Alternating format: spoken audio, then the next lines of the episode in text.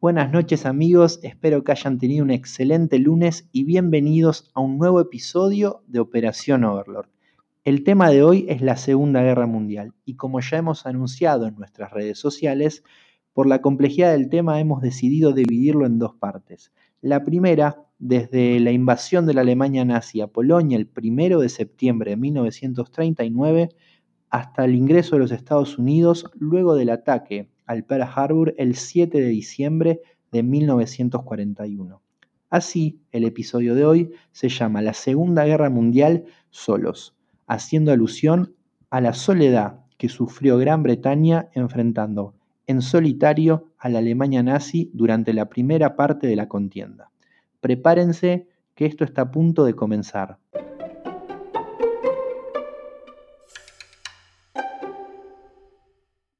Alemania invadió Polonia el 1 de septiembre de 1939. Al cabo de dos semanas, los ejércitos nazis calaron hondo en territorio polaco. La resistencia fue valiente, pero ineficaz y después de 15 días el ejército polaco dejó de ser una fuerza organizada. Entonces fue el turno de los soviéticos. Los ejércitos rusos atravesaron la frontera de una Polonia casi indefensa y avanzaron hacia el oeste, tal como había sido estipulado en el Pacto Germano-Soviético.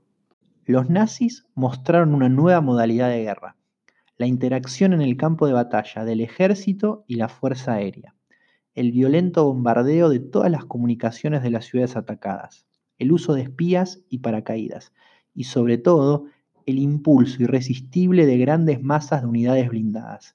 Era la nueva guerra relámpago. Las últimas unidades del ejército polaco se rindieron el 6 de octubre. Después de tremendo ataque a Polonia y las declaraciones de guerra de Francia y Gran Bretaña a Alemania, lo único que se produjo fue una pausa prolongada. Los ejércitos franceses no atacaron a Alemania y le solicitaron a Gran Bretaña que tampoco lo haga. Los alemanes tampoco atacaron Francia ni intentaron una acción aérea contra Gran Bretaña. Ante la pasividad de los aliados, Polonia quedó destruida y sometida por la maquinaria bélica nazi. Sin embargo, el 3 de septiembre, dos días después de la invasión polaca, comenzó la batalla en el océano, la batalla del Ártico. Alemania intentaba bloquear al Reino Unido destruyendo los buques mercantes que le suministraban recursos. Esta batalla duraría hasta casi el final de la guerra, y si bien es cierto que nunca estuvo en peligro de muerte Gran Bretaña, causó problemas de abastecimiento. El 30 de noviembre, la Unión Soviética le declaró la guerra a Finlandia, comenzando así la guerra de invierno. Los rusos atacaron ocho puntos de la frontera y bombardearon la capital, Helsinki las fuerzas soviéticas no obtuvieron resultados durante las primeras semanas de lucha. Es muy probable que el gobierno soviético esperara que Finlandia sea un rival más fácil. Por eso, las tropas que utilizaron en principio eran inferiores en calidad y preparación. Al final del año, el fracaso a lo largo de todo el frente convenció a los generales soviéticos de que tenían enfrente un enemigo muy diferente del que habían pensado, por lo cual necesitaban grandes preparativos para un nuevo ataque. Así, para fin de año cesaron los combates en todo el frente finlandés, lo que le dio al país defensor el triunfo sobre su gran agresor. Fue una publicidad desastrosa para el ejército soviético. Pero en febrero el gigante volvió a atacar y logró vencer a Finlandia. El 13 de marzo se firmó el Tratado de Paz ruso-finés en Moscú, donde Finlandia perdía el 10% de su territorio que concentraba el 30% de su economía. El 9 de abril Alemania invadió Dinamarca y Noruega, con la excusa de protegerlas de un ataque francés o un ataque británico. La sorpresa, la crueldad y la precisión caracterizaron el ataque a la inocente y desprotegida Noruega. En 48 horas, todos los puertos principales cayeron en manos nazis. Pocos meses después, el 10 de junio, luego de que las fuerzas aliadas intentaran recuperar Noruega, finalizó la operación y así el país nórdico se mantuvo en manos alemanas hasta el final de la guerra. La campaña danesa fue la más breve de la historia militar, cuando los alemanes cruzaron la frontera con Dinamarca para evitar un derramamiento de sangre inútil, el gobierno danés se rindió. Como recompensa, se respetó su autonomía. La ocupación también duró hasta el final de la guerra. La batalla de Noruega trajo pérdidas militares importantes para Gran Bretaña. La figura de Chamberlain primer ministro, estaba en crisis, por los años anteriores a la guerra. Era un líder que había buscado la paz a cualquier precio, dejando a Gran Bretaña mal preparada para la guerra. Había caído bajo los engaños de Adolf Hitler. No parecía el líder indicado para el momento.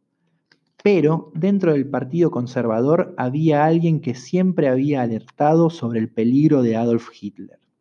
Entonces el rey le propone a Winston Churchill formar gobierno en el lugar de Chamberlain. Así, el 10 de mayo de 1940, Churchill pasó a ser el primer ministro británico.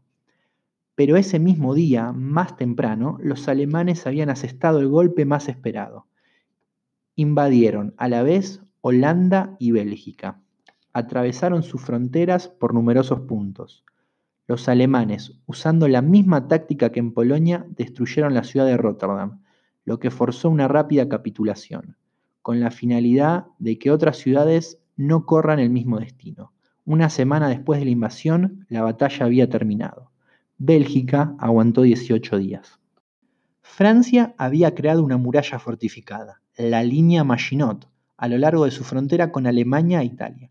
Fue pensada para economizar tropas, frenar a tiempo un posible ataque alemán y proteger las regiones de Alsacia y Lorena. Pero esta línea defensiva tenía un gran defecto. Había dejado un hueco en la región de las Árdenas. Los franceses creían que la fortificación obligaría a los alemanes a pasar por Bélgica y creyeron confirmar sus sospechas con la invasión a esta. Estaban equivocados.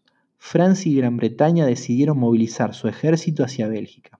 Así fue como los alemanes, cruzando la línea Maginot por las Árdenas, en un movimiento de pinzas encerró a ambos ejércitos. ¿Cuál fue la táctica utilizada por los nazis para invadir Francia? Simularon una invasión por el norte a través de Bélgica. Tanto franceses como británicos creían que esta era la única posibilidad que tenía Alemania de invadir Francia el gobierno francés decidió enviar a todo su ejército a cubrir esta zona. Los británicos enviaron refuerzos. Sin embargo, estaban confundidos. Los alemanes cruzaron la línea Maginot por el centro, a través de la región de las Árdenas, y así enviaron su ejército hacia el norte. De un momento a otro, los ejércitos aliados quedaron sitiados tanto en el oeste como en el este por los ejércitos alemanes. Tanto franceses como británicos fueron expulsados hacia el mar. ¿Podrían salvarse los ejércitos aliados o serían aniquilados por el enemigo? Dunkerque era el único puerto de la zona donde Gran Bretaña podría intentar un rescate de ese casi medio millón de soldados, y ese fue el puerto elegido por Churchill. El ejército belga se rindió el 28 de mayo. La huida del ejército británico pendía de un hilo. El destino de este, y tal vez de la guerra podría decidirse antes de que finalice la semana. Desde el 20 de mayo se fueron reuniendo barcos y embarcaciones pequeñas. La noche del 26 de mayo se puso en marcha la Operación Dínamo. En ese momento, Churchill pensaba que, con suerte, podría rescatar 45.000 soldados.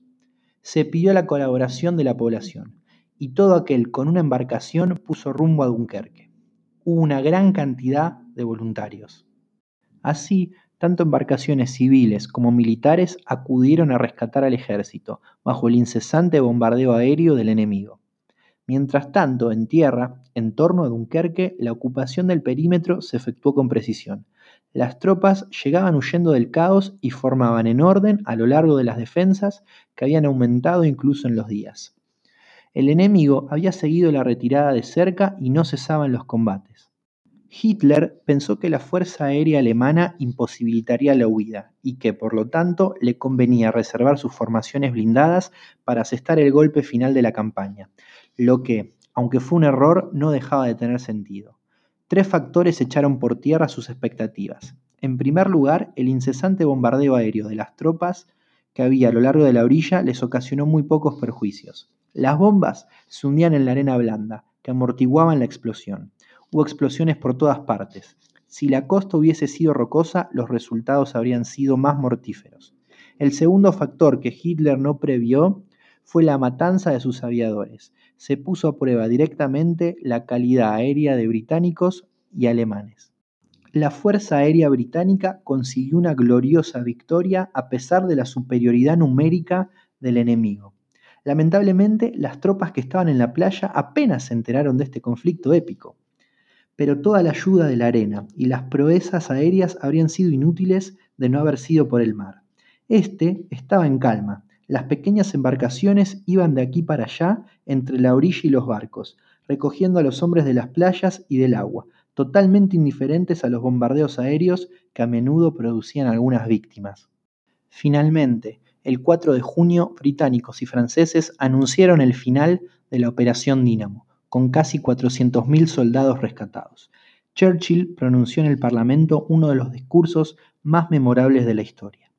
Combatiremos en Francia, combatiremos en el mar y en los océanos, combatiremos cada vez con mayor confianza y fuerza en el aire, defenderemos nuestra isla a cualquier precio, combatiremos en las playas, en los lugares de desembarco, en los campos y en las calles, combatiremos en las montañas, no nos rendiremos jamás. Ese era el mensaje que Gran Bretaña le enviaba al mundo. Cuando se conoció la cantidad de hombres que se rescataron en Dunkerque, se extendió por la isla y todo el imperio británico una sensación de salvación y de alivio inmenso, casi de triunfo. Pero Dunkerque tenía un lado oscuro. Se había perdido todo el equipo del ejército. Debían pasar muchos meses en las fábricas británicas para producir lo perdido.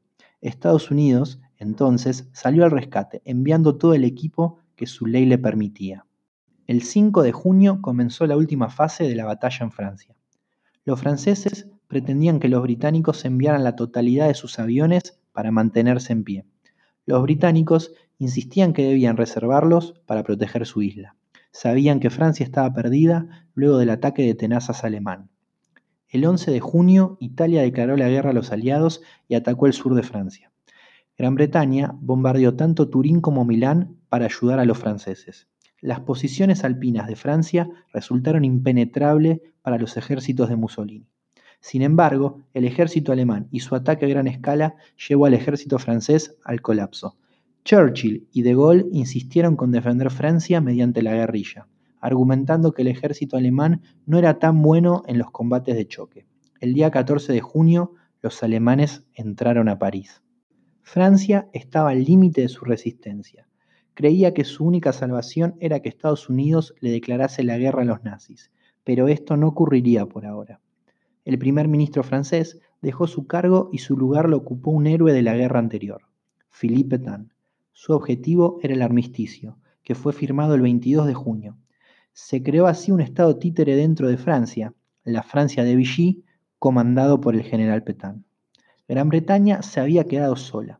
El mundo entero se preguntaba cuándo se rendiría. Churchill estaba convencido de que debía seguir luchando, si es necesario, durante años, si es necesario, solos, había dicho. Gran Bretaña no podía darse el lujo de que los nazis también tomen la flota francesa, que estaba en el Mediterráneo. La operación Catapulta comprendía la toma, el control, la inutilización o la destrucción de toda la flota francesa. O se unían o se hundían. Así Churchill ordenó que se abra fuego la eliminación de la Armada francesa, casi de un solo golpe, mediante una acción violenta, produjo una impresión profunda en todos los países. Aquí estaba Gran Bretaña, que muchos creían arruinada. Ese era el mensaje. No le temían a nadie, ni a la Alemania nazi. El gobierno y la nación británica estaban decididos a luchar hasta el final. Durante junio y principios de julio, Alemania reagrupó sus formaciones y se estableció en todos los aeródromos franceses y belgas desde donde tenía planeado realizar sus ataques. La siguiente fase de la guerra era la batalla de Inglaterra. Tras la caída de Francia era obvio que la única manera de evitar una guerra prolongada era poner a Gran Bretaña de rodillas. La Operación León Marino, que era el nombre en clave que recibió la invasión a Gran Bretaña, en palabras de Hitler, era una empresa excepcionalmente osada y temeraria. Aunque la travesía sea corta, no se trata simplemente de cruzar un río, sino un mar dominado por el enemigo, un enemigo totalmente decidido y preparado para la defensa. Los alemanes sabían que la época del año era un factor importante, ya que la operación debía estar acabada antes de septiembre, porque después de esa fecha ya no se podía contar con que la Fuerza Aérea coopere con las armas pesadas. Los dirigentes alemanes se daban cuenta que todos sus planes para invadir Gran Bretaña dependían de ganar la supremacía aérea sobre el Canal de la Mancha y los lugares de la costa meridional que habían elegido para desembarcar. Para llevar a cabo la travesía y los desembarcos, el requisito imprescindible era el completo dominio del aire sobre los transportes y las playas. Por lo tanto, el resultado dependía de la destrucción de la Fuerza Aérea Británica. Así, el 10 de julio de 1941 empezó la Batalla de Gran Bretaña. El ataque alemán se desarrolló en tres fases sucesivas pero superpuestas. La primera, del 10 de julio al 18 de agosto, el acoso de los convoys británicos en el Canal de la Mancha y de los puertos meridionales, en la que pondrían a prueba la Fuerza Aérea Británica, la obligarían a luchar y la reducirían. La segunda fase, del 24 de agosto al 27 de septiembre, quedaría despejado el camino hacia Londres después de eliminar a la Fuerza Aérea Británica y sus instalaciones, tras lo que se produciría el bombardeo violento y permanente de la capital. Pero a medida que la situación fue evolucionando, vieron que no eliminaban a la Fuerza Aérea Británica y que mientras tanto se descuidaban sus propias necesidades urgentes para la aventura del león marino, por culpa de la destrucción de Londres. Entonces comenzó la tercera etapa. La esperanza de una victoria clara se había esfumado, la Fuerza Aérea Británica seguía viva y en octubre Goering, quien era el comandante de las fuerzas alemanas en la operación León Marino, se resignó al bombardeo indiscriminado de Londres y los centros de producción industrial. En el momento culminante, la resistencia y el valor de los pilotos británicos siguieron siendo invencibles y mantuvieron su supremacía. Así se salvó Gran Bretaña. Churchill afirmaría que jamás en el terreno de los conflictos humanos tantos le debieron tanto a tan pocos. A finales de 1940, Hitler se dio cuenta de que no podría destruir Gran Bretaña con un ataque aéreo directo. La batalla de Gran Bretaña había sido su primera derrota.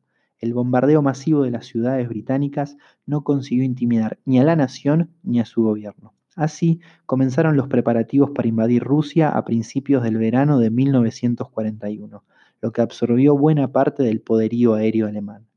Para Hitler, Continuar los ataques aéreos sobre Gran Bretaña constituían una tapadera necesaria y conveniente para la concentración contra Rusia. Según sus optimistas planes, los soviéticos, al igual que los franceses, serían derrotados en una campaña de seis semanas, y entonces todas las fuerzas alemanas quedarían disponibles para acabar definitivamente con Gran Bretaña en el otoño de 1941. Mientras tanto, había que desgastar la isla británica a través del bloqueo de sus puertos y el bombardeo a los mismos. Así, para el ejército alemán, el león marino quedaba de lado y comenzaba la Operación Barbarroja, es decir, la invasión a la Unión Soviética. Con la entrada de Italia a la guerra en junio se abrió un nuevo frente. La lucha en el norte de África empezó con la ocupación del norte de Libia por las fuerzas británicas. Los italianos respondieron a la invasión, pero fueron superados y solo sufrieron terribles derrotas. Los alemanes tuvieron la necesidad de enviar ayuda. Ermin Rommel, el zorro del desierto, comandó los Afrika Corps. El mariscal nazi demostró ser un verdadero maestro en el arte de la guerra, trayendo grandes dolores de cabeza a Winston Churchill. El frente africano se mantuvo hasta mayo de 1943. De vuelta en Europa, el gobierno soviético y la inmensa maquinaria comunista habían demostrado una indiferencia total con respecto al destino de las potencias occidentales. Parecían no presentir que hacía varios meses que Hitler había decidido destruirlos. Así fue como permitieron que los alemanes arrasaran toda la zona de los Bálticos, Turquía, Rumania, Bulgaria y Yugoslavia. Dejaron que reinara la confusión y que todos los países fueran reducidos de uno a uno. A través de sus servicios secretos, Churchill recibió un informe donde constaba que los alemanes habían decidido la invasión a la Unión Soviética. Decidió comunicárselo a Stalin, que ignoró por completo el mensaje. Stalin debió haber hecho grandes esfuerzos para mantener su ilusión con respecto a la política de Hitler. Así, el 22 de junio de 1941, los alemanes cruzaron la frontera polaca y habían ingresado a la Unión Soviética. La Operación Barbarroja estaba en marcha. La entrada de Rusia en la contienda bélica fue bien recibida por el gobierno británico, aunque no le resultó beneficiosa de inmediato. Los ejércitos alemanes eran tan fuertes que parecían que durante varios meses serían capaces de mantener la amenaza de invadir Inglaterra y al mismo tiempo caer sobre Rusia. Según casi todas las opiniones militares responsables, no pasaría mucho tiempo antes de que los ejércitos rusos fueran derrotados y a la larga destruidos. Sin embargo, la fuerza del gobierno soviético, la fortaleza del pueblo ruso, sus inconmensurables reservas de recursos humanos, la inmensidad de su país y los rigores del invierno fueron factores que acabaron por arruinar a los ejércitos de Hitler, aunque ninguno de ellos era evidente en 1941. Si bien es cierto que el gigante soviético había sido indiferente con respecto al gobierno británico durante la guerra, no dudaron en apelar a su ayuda cuando comenzó la campaña Barbarroja, solicitando municiones. También acudió a Estados Unidos por suministros.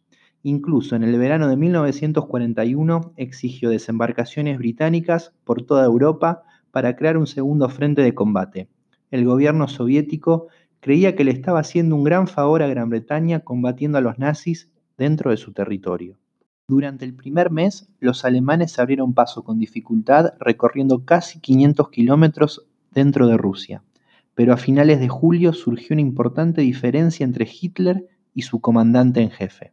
Según este, el grupo de ejércitos de Timoshenko que se encontraban delante de Moscú eran la fuerza más importante de Rusia y había que derrotarla en primer lugar había que apoderarse de Moscú, que era el principal centro militar, político e industrial de toda Rusia. Pero Hitler estaba totalmente en desacuerdo. Quería ganar terreno y destruir los ejércitos rusos en el frente más amplio. En el norte exigía la captura de Leningrado y en el sur la de la cuenca industrial del Donetsk, Crimea y el acceso a las reservas petrolíferas de Rusia en el Cáucaso. Mientras tanto, Moscú podría esperar. Así, Hitler pasó por alto lo que decían los jefes de sus ejércitos. Al grupo de ejércitos del norte se le ordenó lanzar una operación contra Leningrado. El grupo de ejércitos del centro quedó relegado a la defensiva y recibió órdenes de enviar panzers hacia el sur para flaquear a los rusos. A los alemanes les fue bien con esta operación. A principios de septiembre, las fuerzas rusas estaban formando un extenso foco de resistencia en torno a Kiev, y más de medio millón de hombres murieron o fueron capturados en los desesperados combates que duraron todo el mes. En el norte, no se puede decir que tuvieran tanto éxito. Rodearon Leningrado, pero no lo tomaron. La decisión de Hitler no había sido acertada. Entonces concentró su mente y su fuerza de voluntad en el centro. Las tropas que sitiaban Leningrado recibieron órdenes de enviar destacamientos de fuerzas móviles y parte de su fuerza aérea de apoyo para reforzar un nuevo ataque sobre Moscú. A pesar de las terribles pérdidas, la resistencia rusa se mantuvo inflexible los soldados lucharon hasta morir y sus ejércitos ganaban en experiencia y habilidad. Solo faltaban dos meses para el temible invierno ruso. ¿Serían suficientes para tomar Moscú? Y en todo caso, ¿bastaría con eso? En octubre el ejército alemán penetró en Moscú. En ese momento la situación rusa era sumamente grave. Evacuaron de la ciudad al gobierno soviético, al cuerpo diplomático y toda la industria que pudieron trasladar llevándolos más de 800 kilómetros al este, hacia Kuybyshev. El 19 de octubre, Stalin proclamó el estado de sitio en la capital y emitió una orden. Moscú se defenderá hasta el final. Sus órdenes se cumplieron rigurosamente. El 7 de diciembre, la guerra tuvo un vuelco inesperado. Japón atacó la base militar estadounidense de Pearl Harbor, ubicado en Hawái el gigante americano había sido atacado, buscando evitar que su flota del Pacífico intervenga en las acciones militares que el Imperio del Japón pretendía llevar a cabo en el sudeste asiático. Así comenzaba un nuevo frente, el del Pacífico. El 8 de diciembre Estados Unidos le declaró la guerra a Japón. Gran Bretaña hizo lo mismo. El 11 de diciembre Hitler cometió un grave error, declarándole la guerra a los Estados Unidos con la ilusión de que Japón ataque a los rusos. Así, su destino estaba sellado. Había sido marcado por dos grandes errores. Primero, no atacar Moscú directamente. Segundo, declararle la guerra a los Estados Unidos. Así se cerraba la primera etapa de la guerra, donde Gran Bretaña había combatido sola a la Alemania nazi y pasaba a integrar la Gran Alianza, compuesta por Estados Unidos de América, la Unión Soviética y los británicos. Bueno amigos, esto fue todo por hoy, esperemos que les haya gustado, nos vemos la semana que viene. Y antes de irnos vamos a recomendar tres películas que tratan sobre estos hechos que relatamos hoy.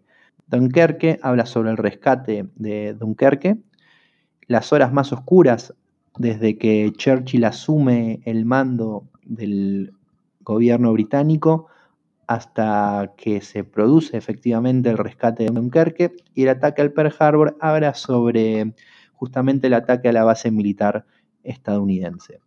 Muchas gracias por habernos escuchado. Les recordamos que nos pueden seguir en nuestras redes sociales, en Instagram, arroba operación-overlord. Muchas gracias.